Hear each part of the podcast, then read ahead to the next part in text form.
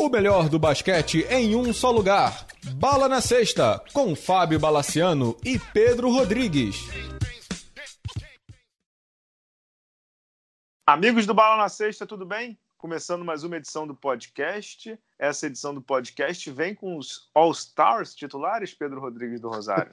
saudações, Bala, saudações, amigos e amigas. Que bom, né, cara? Assim, no, no, momento que a gente ia gravar, a NBA divulga o, os titulares do, do leste e do oeste para o All-Star Game, né?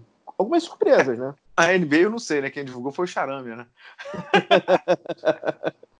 Manda bala, conta aí pra galera. Esse programa aqui vai ser um podcast especial, né? Com perguntas dos assinantes, né? Dos assinantes do Bala na Sexta, apoia.se barra Bala na Sexta. Os assinantes têm uma pancada de benefícios. Nessa sexta-feira, a gente está gravando numa quinta, vai sair o Proibidão do Bala, algumas histórias dos, dos agora 11 anos de blog, né, que a gente está contando só para os assinantes. Já saíram, acho que umas 10, né, Pedro? Já saíram umas 10 histórias para eles. Uhum. Amanhã sai mais uma sobre os subterrâneos da relação entre FIBA e CBB. E o programa de hoje só com perguntas deles sobre o universo de NBA, é, NBB e tudo mais. Mas enquanto isso, conta aí quem são os All-Stars. Só lembrando do critério desse ano, que foi um pouco diferente, né? tem sido um pouco diferente, mas vale a pena lembrar. Teve uma votação tripla de atletas, imprensa e público. A NBA tem um coeficiente lá que determina o peso de cada um. Depois vocês podem entrar no site da NBA, vocês conseguem conferir. E aí for, foram determinados os titulares assim. Então, cada grupo, né, cada cluster, cada segmentação colocou o seu primeiro, o seu segundo, o seu terceiro nas categorias de armador e de front court, né, ou seja, de, de garrafão, né, dois armadores e três de garrafão, para definir os titulares do All-Star Game. Vamos entrar nessa, Pedro? Vamos lá, vamos começar pelo, pelo leste. Antetokounmpo, que também é o capitão do Milwaukee. O Joel Embiid, do Philadelphia. Na armação vemos o Kemba Walker. E aí, para mim, duas surpresas, né? O Pascal Siakam, do Toronto Raptors, primeira, primeira participação. E fechando o time, fechando o quinteto, do Atlanta Hawks, apesar de estar no fundo do, da tabela. Da tabela. Trey Young, cara. São os, os, os, mais votados, são os titulares. Te surpreende ó, o Young e o Siakam? É, o Siakam não. Eu acho que é um voto realmente bem, bem justo e bem, cara, bem assertivo. Cara, o Trey Young joga muito, gosto muito dele. Acho que ele tá fazendo uma carreira bacana na NBA. Não é unicórnio, como é o outro que a gente daqui a pouco vai citar. É, mas eu não levaria ele, não, cara. Não me parece. Acho que tem, tem mais gente aí que deveria. que, que tá, na, digamos assim, na fila para ser titular de All-Star, concorda ou não? Não seria é, All-Star ali, não. Vamos lá. O que levou o Trae Young a ser All-Star da NBA na frente de caras como o Kyrie Irving? Um que o Kyrie Irving quase não jogou, né? Sim, mas jogador por jogador, o Irving ainda é mais jogador, né, Bala? Muito mais. Mano. Foi o poder do, do, do, highlight, foi o poder dos melhores momentos. O time do Atlanta é, é terrível, terrível, mas uhum. as jogadas do Trae Young correram muito. É, e os números dele também, né? Ele tem exato, número, né? Exato. Ele, ele, ele tem número. Ele é um bom jogador. Ele é realmente muito jovem, mas vamos lá, né, Bala? All-Star Game é, é, exciting players, né, cara? Exato, exato. É nego quer ver ele, isso, nego quer ver ele arremessando lá do outro lado da quadra, dando drible, não sei o que. É, é isso. Eu acho que faz sentido é, pelo jogador, não pela franquia, né? Exato. É, eu estava fazendo tá, o Alessandro Silva, né, que é um dos, um dos assinantes do blog, estava é, é dizendo que é o primeiro titular do Hawks desde de Kemba Mutombo em 98. Informação não confirmada, mas é bem provável que seja mesmo. Né? Se bem que o Atlanta tinha aquela trupe que ia, né? Do, do Caio Corver, do, do, do Millsap, não sei o quê. Uhum. É, Hofford, não sei se esses caras foram titulares, mas é, enfim, é uma conquista para o Atlanta que está nesse processo de reconstrução desse time aí que a gente citou, né? Do, do Corver, do, do Jeff Teague, do Millsap, do Hofford. Então é, é uma conquista para o Trae Young e para o Atlanta também, né? É, e assim, é, e é um jogador que foi meio que abraçado pela torcida. A gente até comentou isso na, na newsletter dessa semana do Bala na Sexta. É, de como a torcida do Hawks está tá muito mais, como dizer, energizada com, somente com o Trae Young do que com esse time, né? Quando o Millsap foi, foi All-Star, não sei se você lembra, não tinha nem camisa para vender de All-Star em Atlanta. Cara. É Atlanta. Do, do, do Exato. Eu passei por lá num dos All-Stars que eu estava lá, uhum. eu tava, peguei voo por lá, não tinha camisa dele. Isso, só um detalhe é, sobre, sobre o Atlanta e tudo. Ele está muito envolvido com comunidade, né? Tá fazendo doação uhum. para o Hospital de Câncer de Atlanta. Tá fazendo uma. Tá, acho que ele fez alguma coisa envolvendo pessoas carentes que não tinham dinheiro para o hospital ou com dívida em algum. Eu, eu, li isso em algum canto. Ele está bem já envolvido e engajado em coisas de comunidade, bem legal. Cara, o, o Siakam, para mim, é o cara que está colocando um Toronto sem Kawhi Leonard em terceiro quarto do leste, né? Ficou muito tempo lesionado, ficou muito tempo fora. Achei que fosse até mais grave que ele talvez não voltasse essa temporada, né? Dependendo da uhum. gravidade, voltou já tá voltando, voltou, né, junto com Powell, com Margasol, e agora o Toronto volta a subir de novo. Ele é um, tá fazendo uma temporada espetacular, cara, espetacular mesmo, mesmo, mesmo, mesmo. É, Para mim, eu voto mega referendado por mim. É, o, o que eu, o, a única coisa que eu coloco como interrogação, ele ficou muito tempo fora, né? Ele praticamente passou dezembro todo fora, voltou no, no, no finalzinho, mas sim, ele é o, ele é o, o, o ponto fora da curva do, desse Toronto que está se mantendo lá na frente. Eu li muita coisa assim, obviamente saiu isso agora, né? Mas uma das reclamações online era a falta do Jimmy Butler. Confesso que não entendi. Porque o Butler hoje é, é ele é um, um, jogador muito mais complementar para o bom time do Heat, né, cara? É, não, ele é o franchise player do Heat, mas ele acho que não é titular de All-Star, acho que não. É, ele, ele, é o, ele é o franchise player do Heat, mas é um cara que tem é, que está arremessando muito menos do que precisava arremessar exato, em Filadélfia. É, uhum. Então ele está numa posição muito mais confortável, ou seja, ele é um franchise player que também é um jogador de time. Então, Não, e, e, é aquele franchise player que é acionado, sabe? Uhum, ele uhum. é o. No, no, teu mundo de TI, ele é o Scrum Master, né? Ele é o desatador, é desatador de nós, né? Uhum. Quando precisam, acionam. Ele vai lá, dá um arremessa no fim do jogo, não sei o que e tudo. Mas eu não acho nem que a temporada dele é brilhante, brilhante, não. Acho que a temporada dele é muito boa, mas não acho excepcional, por exemplo. Entendeu? Não acho, não. Agora, você acha que isso reflete, tirando o Trae Young, né? Você acha que isso reflete o que é o leste? Ben Simmons está sofrendo muito pela temporada que está tendo. Ah, acho que sim. Do Nets. Acho que sim, acho que reflete muito. É, e reflete também é, uma coisa. Eu, eu, eu, sei que a gente está falando dos titulares, é uma votação popular, uhum. né? Mas fala muito sobre alguns times que ficam fora do radar por não terem estrelas absolutas, mas que têm jogadores espetaculares, como o Indiana Pacers, por exemplo. O Indiana Pacers uhum. não tem nenhum All-Star ainda. Me arrisco a dizer que vai ter dois, o Brogdon e o Sabonis, né? Devem entrar na, na segunda, na segunda ronda aí, né? Tipo, devem entrar na votação de técnicos, de jogadores, etc. É, mas você vê que, tipo, você vê que o nome deles a gente não comentou aqui. Em termos de justiça, para mim, em termos de basquete, talvez o Brogdon brigasse ali com o Kemba Walker. Nessa. Porque, porque assim, né, Pedro? Tipo, vou dar um exemplo, tentar pegar um exemplo aqui, vai. Steve Nash e Magic Johnson, né? Uhum. O Steve Nash tem dois MVPs, o Magic Johnson não sei quantos tem exatamente, mas Magic Johnson é muito melhor que ele, mas é o melhor naquela temporada, né, cara? Uhum, é o melhor uhum. naquele momento. Então, assim, é, você falou assim: ah, o Kyrie Irving é. Pô, o Kyrie Irving é muito mais jogador que o Kemba Walker, ninguém tem dúvida. O Jimmy Butler é muito mais jogador do que o Kemba Walker. Pô, beleza, não tem dúvida. Eu sei como são posições diferentes. Mas nessa temporada, o Kemba Walker tá muito melhor. E nessa temporada, eu acredito até que o Brogdon tá jogando tanta bola quanto o Kemba Walker. Pra, eu, eu acho até que um pouco mais. Mas uhum. é, não tem hype nenhum, né, cara? Não, não zero. Nenhum. Zero, zero, é, zero, zero. Não tem mídia nenhuma. Ninguém fala do Indiana. Você olha a classificação, o Indiana tá em quarto, quinto, uhum. sem o Oladipo. É, brigando ali o tempo todo. Tipo, Miami, por exemplo. Poxa, quem tem Miami? Jimmy Butler, como você falou aí, como um jogador de complemento, né? Como um jogador de, de, de, de grupo. E os caras estão uhum. ali em segundo, cara. Entendeu? É incrível o que eles estão fazendo. Mas enfim, votação popular é hype, cara. E é, é. é da temporada, né? É, só um outro fato curioso também, é a segunda vez que o Antetokounmpo é capitão, né?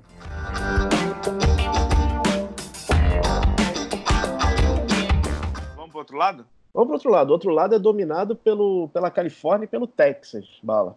O capitão é o camisa 23 do Lakers, LeBron James. Ou junto, seja, mesmos capitães.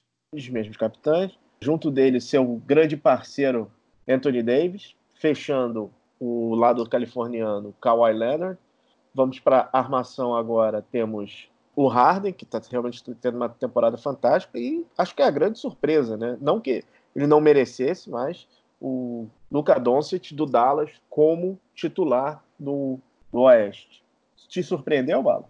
Não, não entendi. Pô, é surpresa para mim. Ele era favas contadíssimas. Você achou ou não?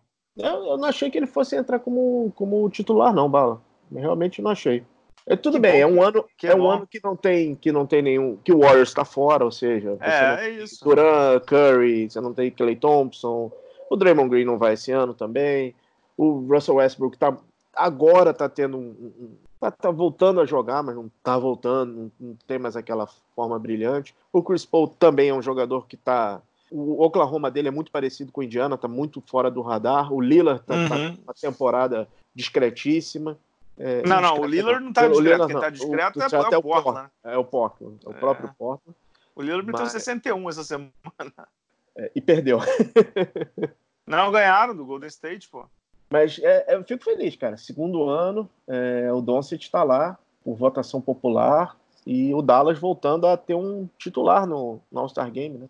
É, então, e aí, assim, são dois jogadores de segundo ano, né? O Uhum. Doncic e o Trae Young, que foram envolvidos na mesma troca e que se tornam All-Stars, de, tipo, titulares na mesma, digamos assim, na mesma votação, né? Então, Uhum. é, naquela brincadeira de que, tipo, como é que o Atlanta trocou o Doncic, a, a pergunta daqui a 15 anos, é, é horrível dizer isso, né? Ainda mais que tá gravado e vão daqui a pouco pegar no meu pé.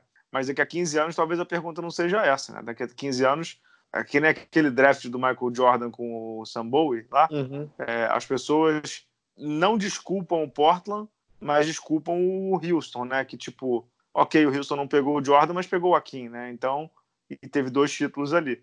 Não tô dizendo que o Atlanta vai ganhar, mas tô dizendo assim, o Atlanta não pegou um pereba. Claramente não pegou um pereba. Nem o Eiton, né? Então, isso que eu ia falar. O, o Atlanta não pegou um pereba, mas tem time aí que pode ter pego o bust, né, Pedro? Exato. E, e pegou. Bust grande, por sinal. Gigante. É grande, grande, que já tá sendo envolvido em troca, né? Só- uma coisa em relação ao Oeste. Sabe um jogador que me incomoda a atitude em All-Star Game, mesmo sabendo que Hum. ele merece ser titular? Kawhi Leonard, cara. Ele tem números discretíssimos em All-Star. É um cara que. Ah, ele caga. Ele é. Ele, ele, ele não quer estar lá. É, Ele não, quer estar lá. Não, é- é- você falou o que eu ia falar. Ele não quer estar lá. Uhum. Ele, é, é- ele, ele não é. Eu fui no, no, no, no All-Star que ele tava, acho que é 2015, né? Do, do, de, De Nova, Nova York, York. se não me engano. É. Que foi aquele que o, que o tio dele fala aquela história do. Tá vendo essa sala aí, todo mundo ganha mais que você? Acho que é esse aí, né? Ou Esse de mesmo. Toronto. Não me, não, não, me lembro. Ele deve achar aquilo ali um saco, entendeu? Ele deve achar aquilo ali uma, um fim de semana que ele, que ele deveria estar treinando, ou um fim de semana que ele deveria estar jogando. É- é- ele não é, cara, ele é competitivo, entendeu? E ele Uhum. não. Talvez ele não se permita se divertir no All-Star, entendeu? É, é dele mesmo, faz parte. Bom, vemos. Esse, esses foram os titulares. Vamos vê-los em, em, em Chicago, agora em, em fevereiro. Fevereiro. E. É, é a festa do basquete, né? Festa do basquete da NBA. Vamos ver, né? Aguardando as confirmações dos reservas, que saem duas semanas, né? Uhum. E depois tem o draft aí do LeBron com o Antetokounmpo, lembrando que de novo vai ser time LeBron, time Antetokounmpo. E a NBA ainda não confirmou as, as apresentações, né, Pedro, de, Uhum. da, roda- da- da- do torneio de enterrado, da bola de três, ainda não confirmou.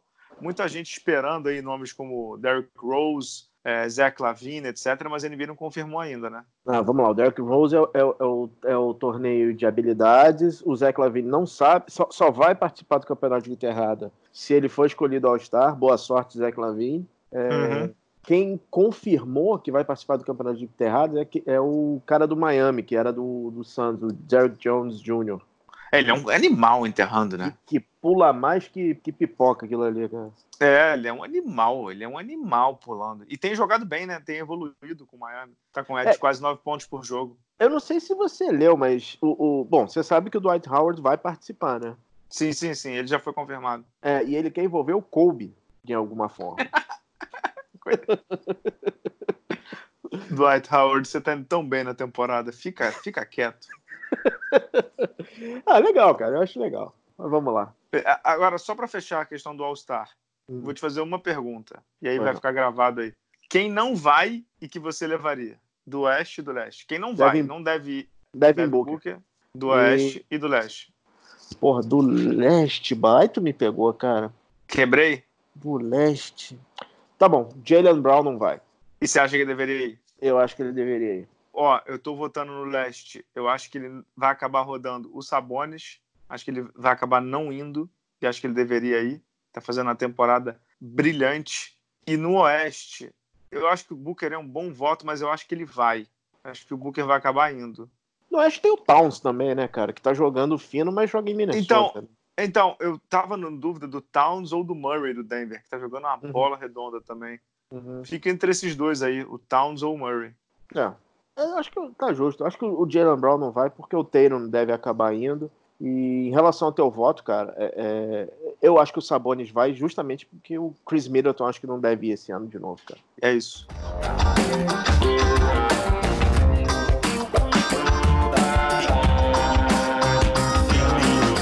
Vamos para perguntas assinantes aí? Vamos lá, vamos lá. Bora lá, dá o nome da fera e vamos nessa. Bom, vamos falar aqui do. Vamos, primeira pergunta do Felipe Fontaneta. Qual foi o seu pior e melhor palpite para a expectativa e realidade dos times da pré-temporada com o cenário de hoje Da NBA, né? da NBA? Cara, o pior, meu pior palpite foi o do Oklahoma. Disparado. Uhum. Todo mundo, na verdade, não só meu, como todo mundo acreditava que aquilo ali era rebuild, que inclusive o Chris Paul nem jogaria na franquia. Eu achei que aquilo ali ia ser meio caótico, o Chris Paul não queria estar lá, não sei o quê. Então, na zona de playoff, pra mim, disparado meu pior palpite. E o melhor? Cara, eu acho que eu falei muito bem do Miami antes da temporada. Uhum. Então, acho que está se confirmando aí. Eu acho que eu falei muito bem do Miami rápido também. Acho que é um dos times que eu mais tenho visto, né? Os times do leste são os que eu mais vejo, claro, né? Por conta de, de, de fuso horário e tudo mais. Agora deu uma melhorada, que deu uma baixada, né? Mas são os times que eu mais vejo. Então, eu acho que eu falei bem do Miami, e o teu. Cara, eu tenho dois piores o, o- o palpites. O primeiro foi a, a alta expectativa em relação ao 76ers, que é o time realmente um dos mais é, desprazerosos de se ver jogar. Um- É um time, um ataque travado, com péssimos arremessos. Eu achei que o Embiid fosse, fosse, fosse chegar a algum status de MVP, tá longe disso. E o Ben Simmons é, é o Ben Simmons, né, cara? Ele, ele ainda é aquele jogador de dois anos atrás. E o meu segundo pior palpite foi desacreditar o Indiana Pacers, cara. Ah, sim. Eu achava que o Indiana ia entrar num. num- num- não digo num rebuild, né? Mas sem o Oladipo, ele, ele, ele ia. Ele Ia ser medíocre. ele não era, média, não era, né? é, ele não era só sem o Oladipo, ele tinha perdido o Bogdanovich também. Também. Que foi o que, foi o, que, que carregou. O esteio, né? ataque. O esteio, Ele- exato. Carregou o ataque no, no final da temporada passada. E, cara, o time do Indiana é, é- é todo muito acertadinho. E, assim, é como, como a gente falou a- a- em relação aos, aos titulares do All-Star, o Nate McMillan, se não tivesse num, num- se tivesse num time, num mercado maior, ele era- era para ser considerado técnico do ano, cara. Ah, sim, mas ninguém liga. Ninguém liga. O trabalho dele é muito, muito bom, cara. Cara, o melhor palpite pra mim foi a- o número de vitórias do Santos, que eu tô quase acertando. tô quase acertando, cara. Eu não achei que eu achei que o Não, Santos você sabe, você sabe um bom palpite que você deu? Hum. Você e o Bulgarelli, que a temporada do Portland ia ser caótica. Vocês Essa do- falaram que a temporada do Portland ia, ser- foi. Como é que é? Que, tipo, que a temporada passada foi enganosa, não sei o quê, e vocês falaram que não ia repetir. É, cara, o Portland pegou uma- um chaveamento ano passado primoroso, né, cara? Sim. Foi mais ou menos o chaveamento que o Utah pegou há dois anos atrás. E eu acho que não tinha como, como se repetir aquele cenário, né, cara? Eu, eu não... É, é um bom palpite, gostei, gostei, boa bala. Portland, Filadélfia, Portland como melhor, pior, Indiana e 76ers. O que mais que temos aí? Bruno Almeida. Vendo o quanto alguns times arrecadam e a média, média do- de público do NBB, é justo falar que não é sustentável ter e manter um time de basquete no Brasil? Tem uma do Gustavo Teixeira junto aí, acrescenta ela aí. Que ele fala sobre violência, que eu até É, divulguei opa. o negócio do São Beleza, vamos lá. Gustavo Teixeira. Depois do ocorrido entre as torcidas do São Paulo e São José essa semana, após o jogo, quando entraram em confronto na rua, a Liga não deveria pensar em algo para que isso não se torne comum? Se o público no ginásio já está às mínguas, imagina se se tornar rotineiro. Quer começar? Vamos lá, vamos começar, né, Bala? O, o problema de, de- de média no NBB é, é histórico, é grave e contínuo. Exato. Existe E um- não, e não, não digo nem remediado, porque se fosse remediado a gente não estaria falando. E não Uhum. analisado com a calma e a curacidade que merecia, mas ok, continue.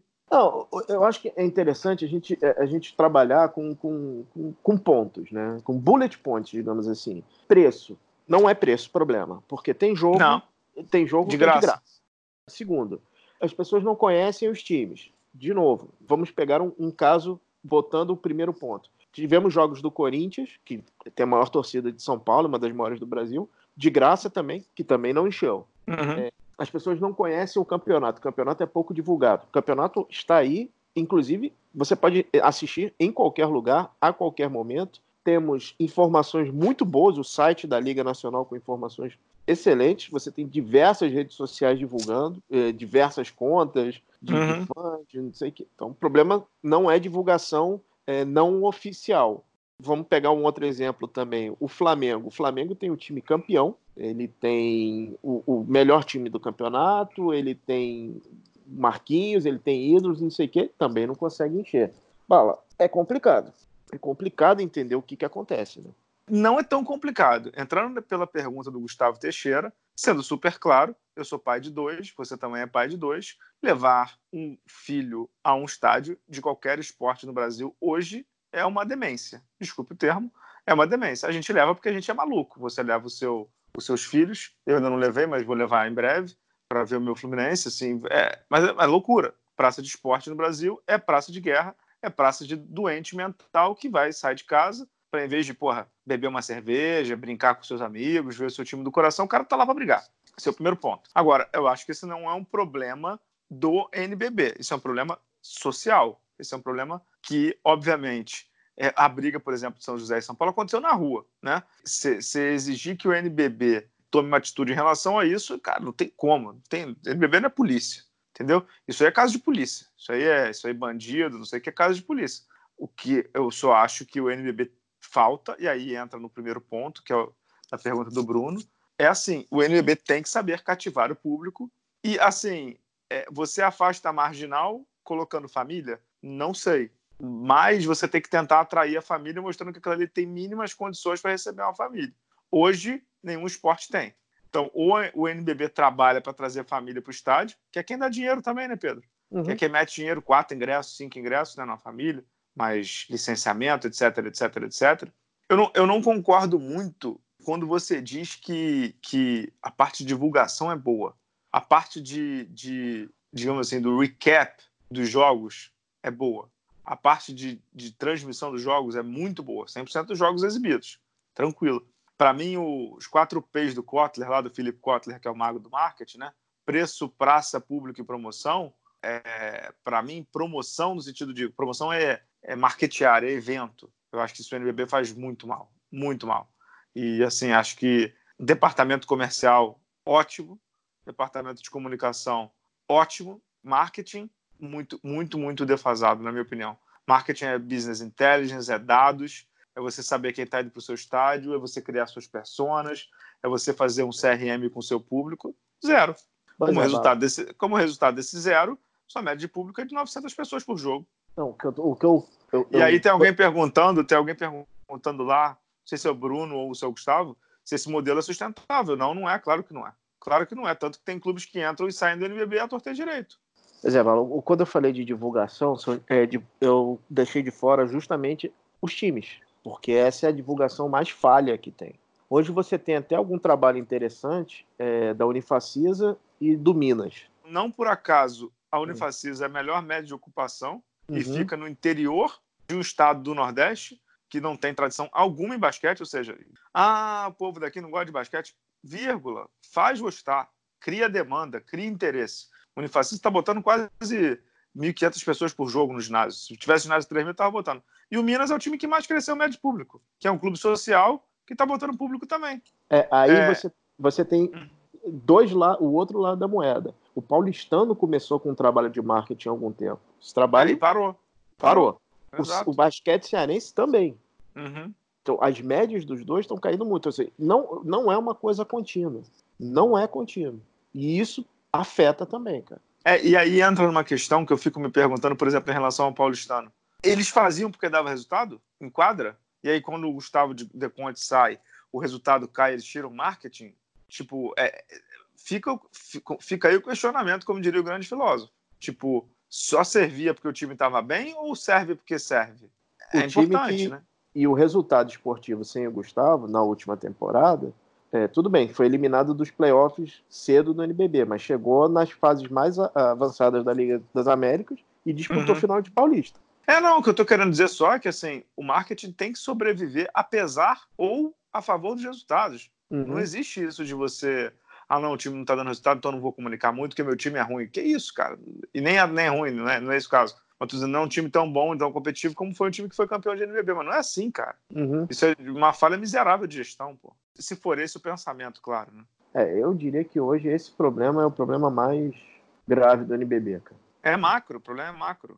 E em relação ao que aconteceu em São José, é... infelizmente, algumas pessoas consideram normal o ônus de ter um clube de futebol. Ah, mas isso aí a gente sabe, é... cara, isso não é normal, cara, desculpa. isso não é normal. Não, não é normal. E, e assim, o certo seria fichar esses caras para impedir que eles entrem numa praça esportiva. Agora sim, como é que esses caras vão, vão ser impedidos de entrar na praça esportiva cujo evento é de graça, cuja, tipo, você não tem é, entrada prévia? Não tem como. Assim, infelizmente, a, o nosso amadorismo acaba pagando isso aí também, né? É, e lembrando que a gente teve também confusão, confusão com a torcida de São Paulo no primeiro turno no jogo com o Minas, né? Exato. Ali, na verdade, não foi uma confusão, porque na verdade foi só um, entre aspas, claro, foi Uhum. um xingamento, aí agrediram. Não sei exatamente o que houve, teve uma punição, que teve até um jogo de ginásio fechado. Mas não foi uma briga, né? Foi, foi, foi pós-jogo, não tô amenizando, claro que não. Estou dizendo que foi, foram casos diferentes, né? De todo, de É. todo modo, é vandalismo igual, né? Vamos voltar para a NBA, cara? Bora. Vamos pro, pro, pro grande Alessandro Silva, torcedor do Hawks. Ele fala: é, li que o coach Bud liberou a franquia para trocar o Bledsoe. Dos jogos que vi do Bucks, sempre achei que o time ficava melhor com ele, quando, quando ele não estava em quadra. E ele tem um contrato relativamente gordo. O que, que vocês acham que poderia vir numa troca com ele e deixar o Milwaukee ainda mais forte? Primeira pergunta: você trocaria o Bledsoe? Hoje o Bledsoe é dispensável por conta do George Hill. George Hill está jogando muito bem. Uhum. É uma das Eu- melhores temporadas dele nos últimos anos, né, cara? Uhum. É, sim, ele tá jogando muito bem e o Milwaukee já foi duas vezes no playoff com o Bledsoe e sabe o resultado final, né? Exato. É um pouco frustrante, né? Uhum. A questão é, eu, eu concordo contigo, ele é um jogador que se tivesse uma proposta na mesa eu trocaria. A questão é, pelo quê? Pelo tamanho do contrato, você conseguiria o quê? Um Red Jackson? Não acho um upgrade, cara. Não, não, não, tá louco, não brinca com isso. Não, não é um upgrade. Eu entendo o, que, o, o que o Milwaukee quer fazer, eu entendo o, o, o temor, entendo que o cara tá. O cara realmente. O George Hill realmente está tendo uma boa temporada. Se você for ver número por número, o- os dois têm, têm estatísticas parecidas, mas, cara, o, o George Hill tá jogando muito bem nesse time do Milwaukee. Muito Você sabe uma troca que eu pensei agora, você falou no Red Jackson, com o Derrick Rose, né, cara? Mas é que é um que eu acho que de contrato não cabe, e outro que o Bledsoe defende muito melhor do que o Rose, né? Então, Uhum. não sei se faria É. sentido. O Derrick Rose, eu diria que ele tem um, um, um dos contratos mais apetitosos dessa, dessa Cara, tá todo mundo em cima do cara, né, cara? Tá todo, mundo em cima, do dele. cara. Né? Uh, Lakers já consultou, o, o Clippers fez, fez consulta também. Tá, tá, tá, tá bem, né? Exato. É, ele tem outra pergunta em relação ao Hawks. O que, que ele, a gente acha do Harrell, que é do, do Clippers, no Hawks para a próxima temporada? O Montrezl Harrell vai ser free agent, ele, a não ser que ele aceite alguma redução, porque ele tá muito bem no mercado, né? Ele Uhum. vai receber uma proposta magnânima aí, né, Pedro? É, Alessandro, eu não queria te deixar triste, mas se o Harrell fiz- fizer isso, é um, é um movimento tipo o, o cara aceitar é, sair de um. É, um- é um downgrade, ele, ele vai pela grana mesmo. O Hawks realmente precisa desesperadamente de alguém que defenda. Uhum. Ele achava que aquele menino Collins podia ser, mas o, o cara também tem um, é um cabeça de vento. É, o, o Atlanta não, não consegue defender ninguém. Então, qualquer jogador de defesa, uma âncora defensiva, é, acho que o Hawks tem que ir atrás. Mas eu, inclusive, se o Clippers for campeão, acho muito. Seria um movimento muito mais financeiro do que esportivo pro, pro Montrezl Harrell. É, mas é um bom nome, né? Não, excelente nome, mas pô, você sai do Clippers campeão para jogar num time em formação que deve entrar em playoff daqui a 4, 5 anos. Le- Lembra muito o, o, o- aquele rapaz que saiu do, do, do Spurs e foi pro, pro Magic. Então, O Jonathan Simmons. Jonathan Simmons. Ele foi por grana. Exato. Tá lá, tá Uhum. lá, tá lá escondido, né? Exato. Uma pergunta aqui do Gabriel Tomé. Pensando no desenvolvimento Lá de de, lá de Ca- Catiaias do Sul. Lá de Caxias do Sul. Terra que teve time no NBB. Lembra que teve o jogo na festa da uva? Porra, muito maneiro, né, cara? Olha as Muito maneiro. oportunidades que a gente deixa pelo caminho, né, cara? Exato. Uma das, ba- uma das baitas praças do NBB que no- até hoje eu não entendo como, como saiu fora, mas beleza. Vamos lá. pensando no desenvolvimento de carreira dos atletas, sucesso profissional e protagonismo na seleção e levar no patamar no time brasileiro, é melhor estar na Europa ou fazer parte de um elenco da NBA? Assim, do ponto de vista estritamente assim, eu estou falando aqui Rio de Janeiro, 10 horas da noite, deitado numa cama, com ar condicionado e vendo Australian Open, ou seja, estou confortável. Eu diria que todos os que estão lá deveriam estar na Europa jogando 30 minutos por jogo, como o Marcelinho Huerta está fazendo agora, por exemplo. Certo? Uhum. Quanto que é o salário do Cristiano Felício nessa temporada? É 10 milhões. 10 milhões de dólares. O que, que você faria? Eu estaria jogando no Chicago Bulls, cara. Pois é. Assim, é impossível, é impossível dissociar uma coisa da outra. Impossível. É muito dinheiro envolvido. Cara, só para citar o Felício, para não citar o Raulzinho, outra situação, não sei o quê, e pô, citando só o Felício, que é o maior salário e, e, o que menos joga junto com o Caboclo. Cara, olha a situação do Felício. Ele vem de uma cidade. É, é, Pouso, é Pouso Alegre que ele vem? Uhum. No interior de Minas. Teve um problema de visão, que quase perdeu a visão. Jogou no, jogou no, high school, no Junior College, se não me engano, nos Estados Unidos. Não, não deu certo. Voltou para o Flamengo. Era é sexto ou sétimo jogador do Flamengo, foi campeão do NBB, campeão mundial. E, e chamam ele para NBA. Aí, óbvio, cara, NBA competitividade gigante, não sei o que, não sei o que, você não joga, mas te oferece um contrato de 32 milhões de 4 anos. Você vai dizer que não, porque ah, não, pô, cara, não quero ficar aqui não. Vocês não vão me botar para jogar, eu vou, eu vou, vou jogar 28 minutos por jogo no Real Madrid, pagar 50 mil dólares por mês. Sei lá, se o Feliz fosse pro Real Madrid, Pedro, quanto que ele ganharia lá? Cara, 40, 30 mil dólares? 30 mil euros, que seja. É, é exato. Isso. Tipo, Vamos pegar um ah. exemplo assim do, do, que seria o nosso franchise player, né? Do, a grande esperança que era o Caboclo, que é o Caboclo. Uhum. Tá machucado, tá lesionado, tá no, tá no Memphis, agora tá ganhando 1,5 milhões de dólares. 150 mil dólares por mês. É. 600 é, mil reais por mês, cara. É salário é. de. É salário de jogador craque de Série A do brasileiro, cara. Tipo, racionalmente falando, ninguém faria o contrário. De é, verdade. Eu acho apenas, que aí é uma coisa que, que vale uma discussão. E aí é a seguinte: eu acho que vale uma discussão sobre quando ir. Porque, por exemplo, o caso do Jorginho, por exemplo, ele foi cedo, deu com os burros na água, voltou e se lascou. Outro caso, Didi, por exemplo. Se o Didi tivesse feito esse movimento de ir para a Austrália e ficar mais um ano, ele provavelmente. A gente tem, tem até uma pergunta do Didi aí, eu acho. Uhum. Que a gente pode até falar e emendar agora. Se o Didi tivesse esperado um pouco, muito provavelmente teria sido, teria sido top 10 de draft. Porque ele está jogando bem na Austrália, teve uma lesão, mas está jogando bem na Austrália. É, não sabe ainda se ele vai ser aproveitado pelo Pelicans ou se ele vai ser trocado para jogar numa outra franquia, não sei o que, a gente não sabe ainda. Mas, assim, ele foi muito cedo. Então, às vezes, você acaba perdendo uma oportunidade ou queimando uma etapa de desenvolvimento, de você conseguir ser um pique maior de draft, no afã de você querer ir correndo. Agora, pô, você ganha 32 milhões de dólares por quatro anos, Pedro, na boa. Se chamasse para fazer qualquer coisa, você iria. Qualquer coisa. Vamos lá. A, não, nem um pouco. A pergunta que, o, que fala do Didi é do Guilherme Petri. Queria saber um pouco mais sobre o Didi na Austrália, se ele tem chance de jogar pelo Pelicans no ano que vem. É, como o Bala falou, o Didi está muito bem na Austrália. Na verdade, ele está lá mais para aprender o jogo e aprender inglês. O Didi nos Estados Unidos depende muito mais do time da D-League que o, o Pelicans está montando do que o próprio Pelicans o Pelicans tem um, planejamento de começar um time da D-League agora no segundo semestre. Eu acho que se esse time realmente virar, o Didi vai para os Estados Unidos, mais ainda para a D-League. Ele é muito jovem, né, cara? Uhum. Eu, vejo, eu vejo ele com chances de, de ir para os Estados Unidos sobre essa condição. Se não, eu acho que vale a pena ele ficar na Austrália mais um tempinho, justamente para se acostumar com o inglês. Vai ficar falando muito uh, Ribs on the Barbie, muito good day mate, mas pelo menos vai aprender inglês rápido, vai se comunicar, porque bola ele tem, né, cara? Ele... Em relação Não, é muito bom. Em relação à, per... à pergunta do, do, do, Gabriel, existe uma coisa que é jogador de basquete e jogador da NBA. Vira e mexe, a gente vê esses torneios FIBA e vê um jogador. Pô, o cara ficou dois meses no Washington. O próprio o, o, o Tcheco que acabou com a gente, o Sadoransky. É, Satoransky. Tá, tá no Bulls, não sei o que, é um jogador apagadíssimo. Cara, jogador de NBA é diferente. Eu acho que sim, acho que os jogadores brasileiros têm que jogar na NBA. Acho que um, você ser sétimo, oitavo jogador na NBA, ser um jogador de rotação, não acho desmerecedor. Não é demérito algum, é. é demérito nenhum, algum. nenhum. Só uma é, correção só... sobre o Satoransky, que hoje ele é titular do Chicago, viu? É, titular. É, porque é um time que não, também não tá. É, tá, é. Não, ele é jogador tá médio. Cinco, tá, cinco, é, tá, tá, cinco jogos do playoff, mas convenhamos, do leste, né? Uhum.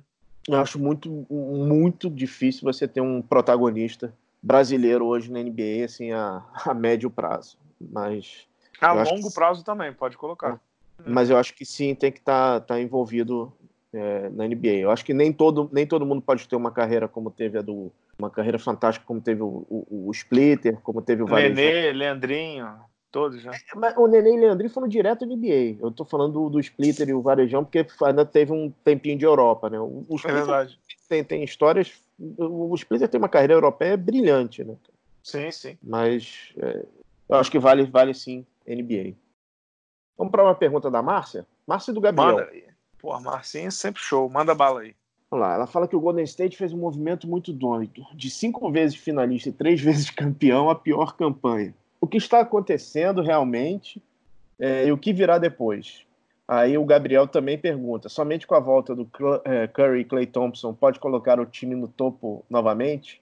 Na verdade, a pergunta, as duas perguntas se parecem muito, né? É, é, é o mas eu, eu acho Warriors, né? É, mas eu acho que é um ano sabático. Eu uhum. acho que esse aí é um ano sabático. Estava meio programado, né? Porque a lesão do Clay Thompson já, já existia. Aconteceu a lesão do Curry, que foi é horrível dizer isso, mas foi providencial, porque o começo estava sendo caótico. O, o, Golden State ano que vem vai ter Curry, Thompson, DeAngelo Russell, até segunda ordem, né? Porque né, tá sendo movimentado o nome dele. Uhum. Draymond Green e um pique alto de draft. Eu acho que assim, esse ano sabático vai ser muito bom para o Golden State. Agora, é importante que o time abra o olho e contrate role players de valor. Porque uhum. não dá para jogar com Spellman, não dá para jogar com Jordan Poole, é, Willie Collinstein tá fazendo uma temporada bem mediana para baixo. É um jogador que ganha tanto pro sistema. Puta que pariu.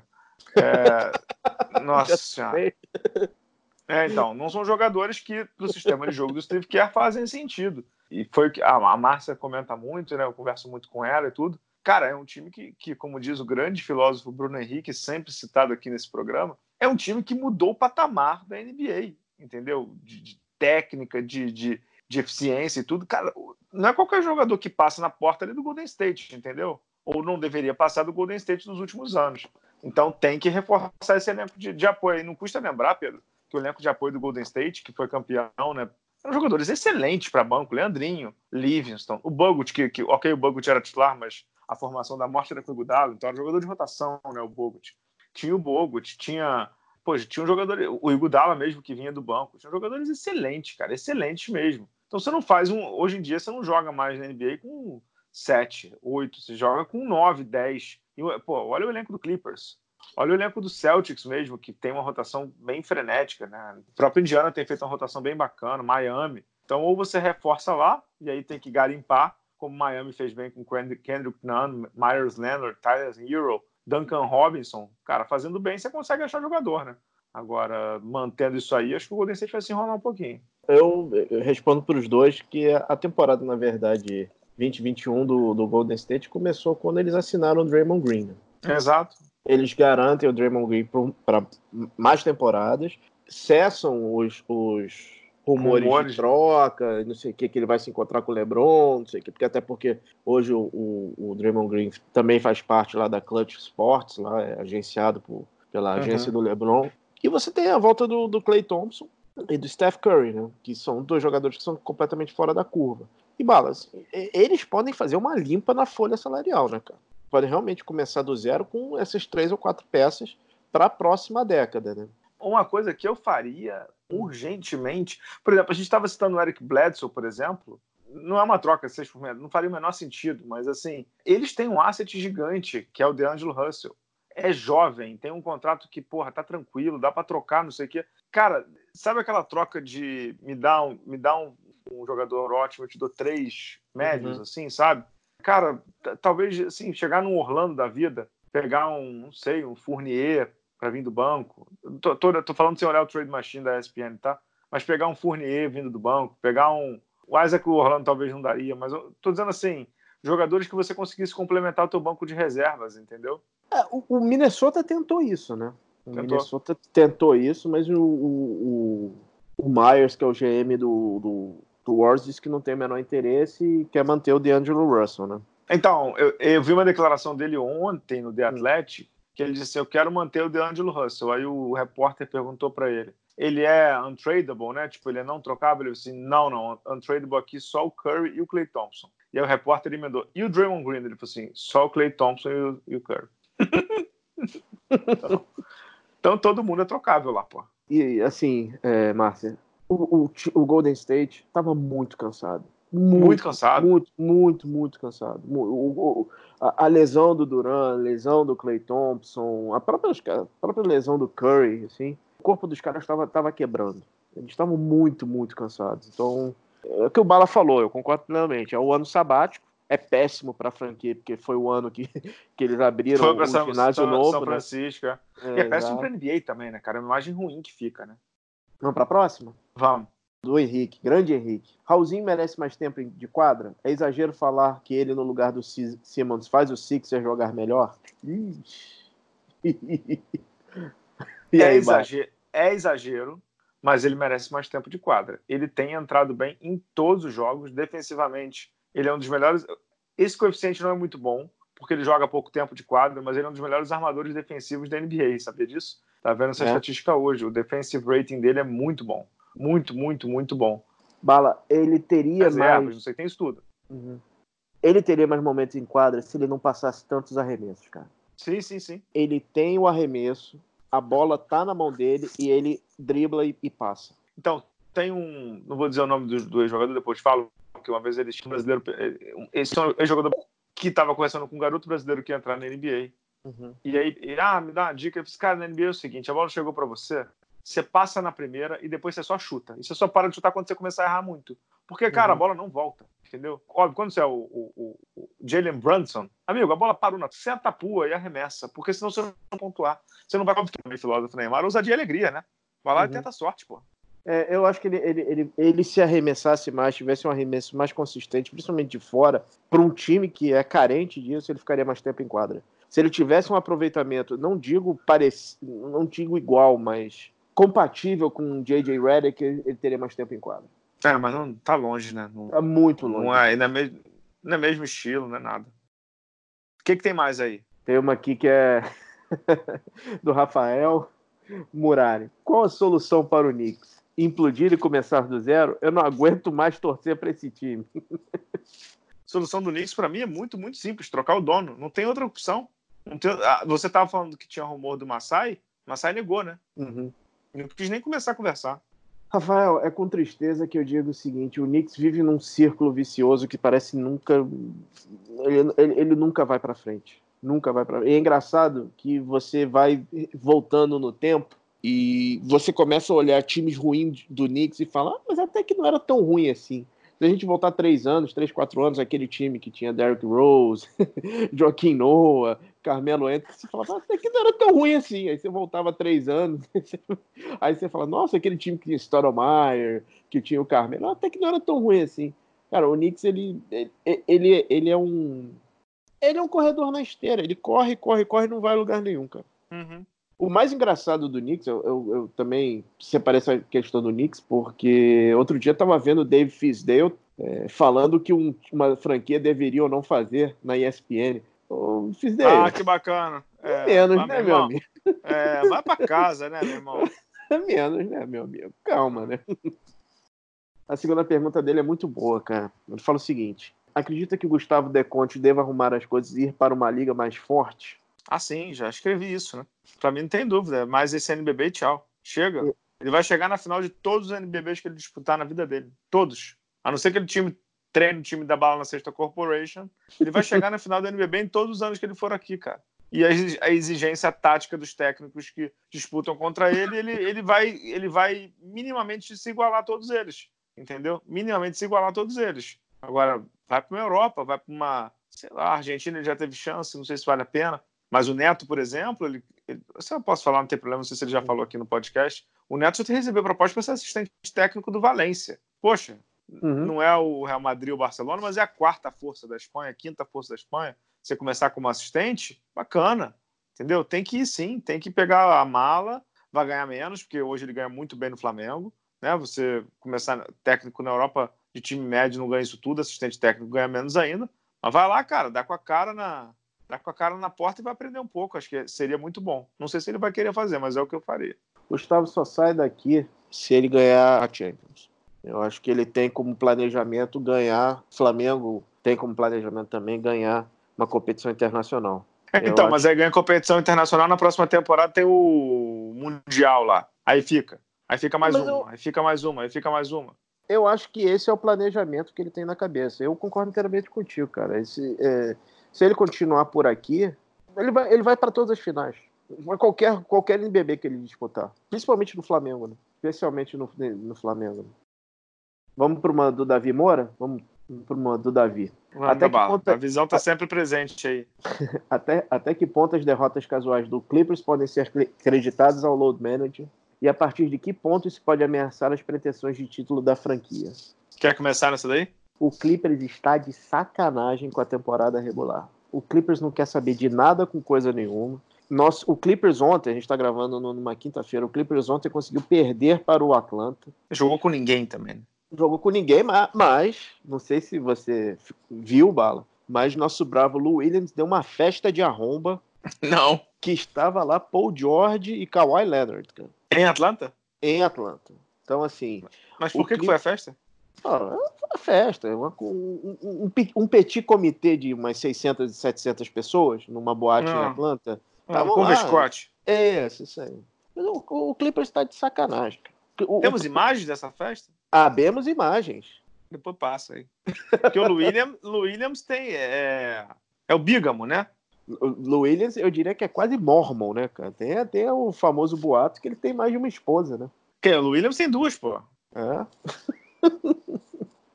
Mas o que, que você acha do Clippers, cara? eu acho que concordo contigo. Eles estão andando para a temporada regular algo que inclusive o Doc Rivers já tinha dito que ia fazer. Mas uhum. tá me surpreendendo porque assim, eles estão andando, mas estão usando bem o Kawhi, né? Ou seja, o uhum. Kawhi é um dos, tipo, load management pro Kawhi tá sendo bem menos do que você, por exemplo, supunha. Eu acho que faz parte, cara. Eles estão. É uma filosofia da franquia. Eu acho que talvez eles se ressintam do ponto de vista de entrosamento, mas a filosofia da franquia é chegar todo mundo na ponta dos cascos para playoff. Tem que respeitar, né? E o que, que você tá achando da temporada do Paul George, cara? Então, tá, muito ainda recheada de lesões, ele tá, tá, tá, parado agora no momento. Mas eu acho que o jogo dele mudou muito. A gente comentou aqui no podcast com o Eber, né, uhum, no Taticamente. Uhum. Acho que o jogo dele mudou muito. Ele é um dos caras que mais arremessam de três na NBA hoje em dia.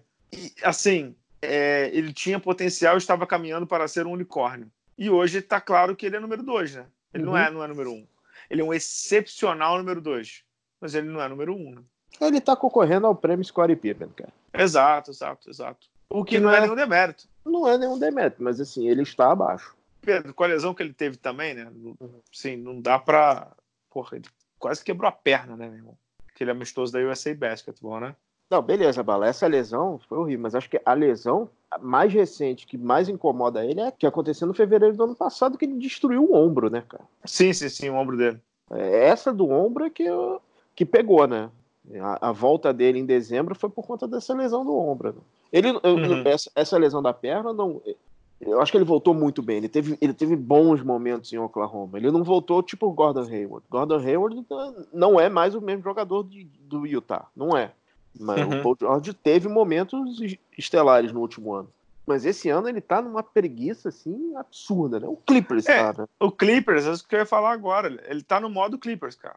Ele ainda não ligou a quinta marcha. O Clippers está jogando na quarta marcha. E está em segundo no Oeste, cara. Ah. Quer escolher uma? Não, manda bala. Você é o mestre de cerimônias hoje. Tá. Você quer ver a do Gilson, cara? Não, manda bala aí, pô. Cara, na verdade a pergunta do Gilson é em relação. É, eu já vi a pergunta. Eu já vi é. essa pergunta. Pode perguntar, pode perguntar. Até que ponto um formador de opinião pode externar seus preconceitos em detrimento a um trabalho que não conhece? O que, que o Gilson tá falando aqui, para quem não, não viu lá no grupo, tá? Tiveram um post, um desses posts é do Bruno Lohans, basicamente dizendo que o, o Zion Williamson tá mentindo a idade, é o popular gato, e falando do peso do, do Zion, né? O que, que você acha desse, desses comentários, Bala? Então, primeiro de tudo é assim, rede social não é conversa de bar, né? Uhum. Não é conversa de bar em que você tomou 4, 5, 6 cerveja, ia dizer o nome de cerveja, não vou dizer porque não estão pagando. Se tomou 5, 6, 7 biritas ali e você fala essa do, do Zion. Você fala, numa, né? Bêbado, você fala ali, né? Negócio desse. Rede social não é. Não é. Ainda mais quando você tem uma arrobinha com muitos seguidores e você tem o. Sei lá, você. Eu não gosto dessa expressão formador de opinião, porque eu acho que todo mundo forma opinião a partir do que deveria pensar, mas enfim, você é um influenciador digital, para usar uma palavra, um termo da moda. Mas pior do que o, o, o preconceito, né? não é nem preconceito, mas a questão da idade, que acho que, que não tem nada a ver e tudo, e respeito muito o Bruno, tem uma relação boa com ele. Acho que para mim a pior coisa que tem é, é quando você opina sobre tudo, entendeu? E isso a gente vê aos montes na internet. Cara, principalmente em época de draft, né, Pedro? A gente manda, a gente conversa muito sobre isso em época de draft, né? Uhum. Entendeu? Que vê jogador de Missouri que joga 25 minutos por jogo, tem nego dando opinião abalizada, entendeu?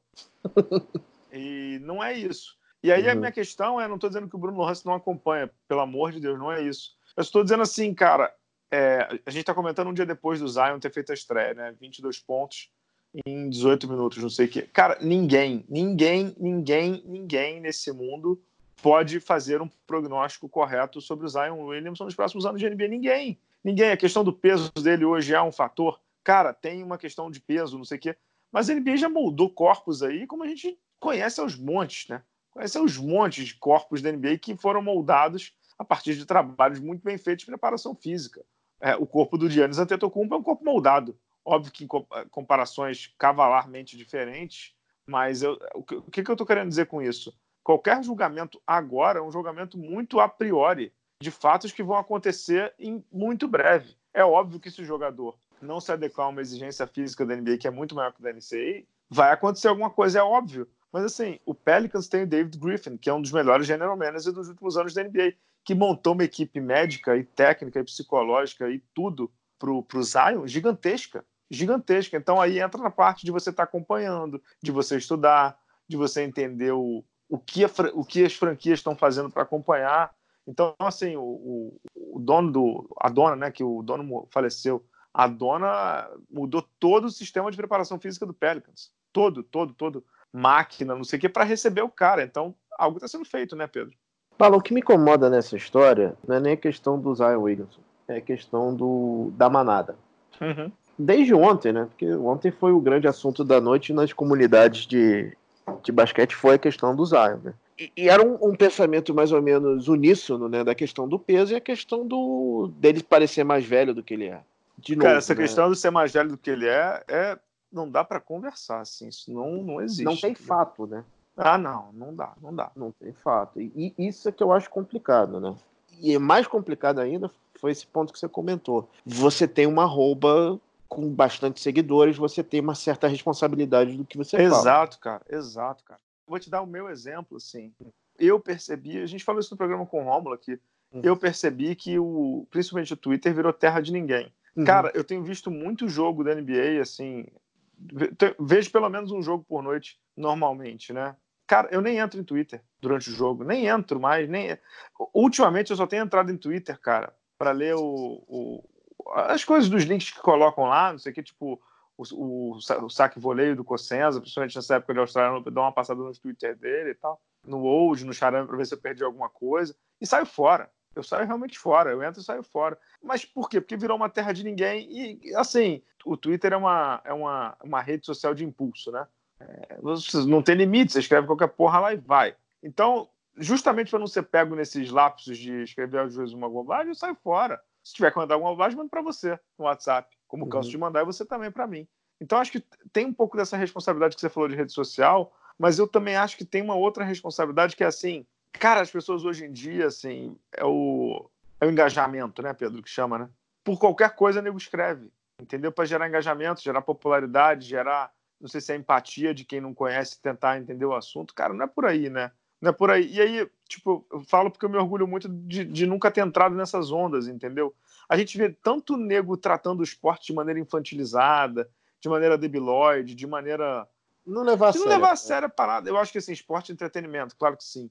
É, mas dá para você levar a sério, dá para você falar de maneira adulta. Eu tenho certeza que assim que a gente hoje tem aproximadamente 300 assinantes. Cara, dava para o Bala na Sexta ter mil, mil e quinhentos, dois mil? Claro que dava. Claro que dava. Era o, era o objetivo, é o objetivo. Mas assim, eu não vou entrar em discussão de Jordan versus LeBron, eu não vou entrar em, em fazer coisas que eu não acredito que sejam as mais corretas para ganhar clique. Cara, nunca fiz isso mesmo, entendeu? 11 anos de blog, nunca fiz isso. Perdi muita coisa, você também, por tabela, entendeu? Perdemos muita coisa por tabela, mas assim, engajamento que é importante é o, para mim, é o da independência do senso crítico e da honestidade, entendeu?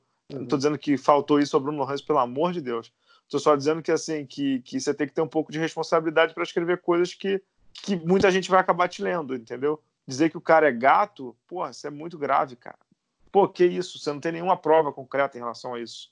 Não, é zero. É zero. Tem sempre uma bomba para mim, por fim, né? sempre bom fechar com a bomba, né? É, vamos para as rapidinhas? Bora, bora.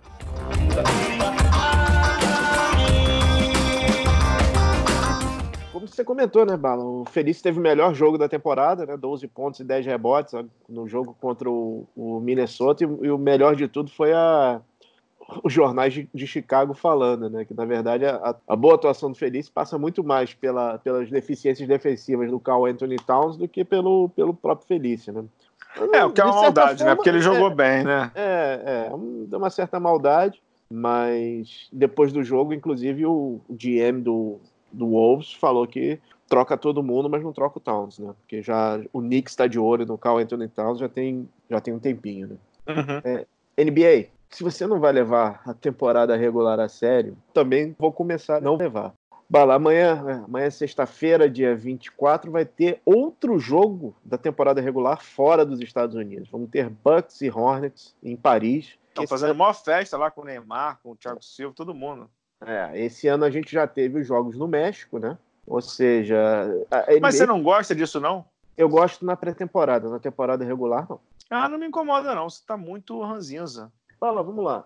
Tudo bem, a gente está falando de dois times da Costa Leste, que é um, na verdade é um voo de seis horas, não é isso? É, beleza. Estão tá, fazendo. Um está saindo das Carolinas, outro está saindo ali de Milwaukee. Não que são, são oito horas de voo. Imagina a logística do time para levar isso. Imagina ah, eu sei, cara, mas eu acho, eu acho que é interessante, cara, para a NBA esses movimentos de. Eu principalmente em algumas peças que eles não vão sempre, entendeu? Eu também acho, mas não na temporada regular. Ok, discordamos. e por último, Bala, uma boa notícia para o basquete nacional: o Flamengo conseguiu o Maracanãzinho, né? Primeiro jogo vai ser agora dia 28, terça-feira, contra a Unifacisa. E parece que o Maracanãzinho realmente será a casa do Flamengo para o restante da temporada, né? Veremos. Exato, exato. Não, melhor notícia é impossível, né?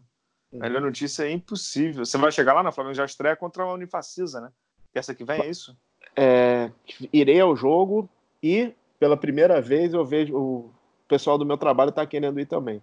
É, mas não é por conta do, do Maracanãzinho, né? Porque tu, não é, custa lembra. Por não, não é. do Maracanãzinho. O pessoal, é, meu amigo, você trabalha do lado da Arena Carioca. O Maracanãzinho é 40 quilômetros de distância Fala, daquilo ali. É, ina, é inacreditável. As pessoas têm uma ligação muito maior no, com o Maracanãzinho do que com, a, com, as arenas olímpicas. É inacreditável.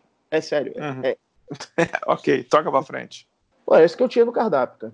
Você tem alguma notinha? Não, sobre esse negócio da NBA, tá rolando mó. Como é que chama isso? É, troca de conhecimento, digamos hum. assim, Neymar, Thiago Silva, Marquinho, jogadores brasileiros aparecendo direto nas redes sociais do, do Charlotte, principalmente e do Bucks também, né? E a NBA fechou uma parceria com o Louis Vuitton, né, cara? Você chegou a ver, não? Inclusive, é, vestiu o Dr. Larry, né, cara? Exato, é uma parceria pro Larry Bryan, cara. Ficou bonitão lá, o Dr. Larry. É, a Louis Vuitton vai ser carregada sempre numa uma bolsa Louis Vuitton, né? NBA é chique, né, meu irmão? ah, chique, os caras são chiques, né? Eu, uhum. eu não sei exatamente quando vai ao ar o próximo programa, mas vale dizer que no dia 5 de fevereiro começa o pré-olímpico mundial, né? Tá longe, uhum. ainda vai ter outro programa, mas tá terminando a preparação aqui no Rio de Janeiro, né? O time do José Neto se preparando aqui no Rio de Janeiro, desejando sorte para ele desde já, né, Pedro? Sim, sim. E pedindo desculpas para o Neto e para as meninas pelo que aconteceu, né? Porque as, as arenas, a CBB fez um, um, uma ação de marketing muito legal e abriu o treino, né, para para as pessoas e a arena, as arenas olímpicas foram interditadas. Né? É, exato. Eles estão treinando, treinaram no Vasco, uhum. depois tão, treinaram na escola americana e tudo. Incrível, né? É, é isso.